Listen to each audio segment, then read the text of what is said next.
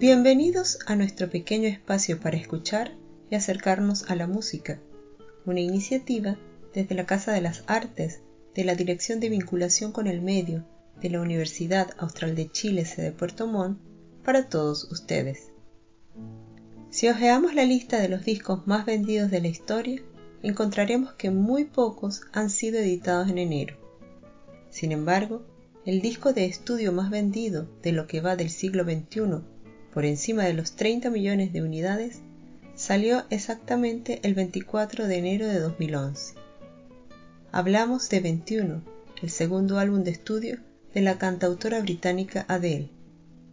El título del álbum, que hace referencia a la edad de Adele cuando comenzó a escribirlo, comparte influencias con el folk, Motown Soul, el género country estadounidense y el blues.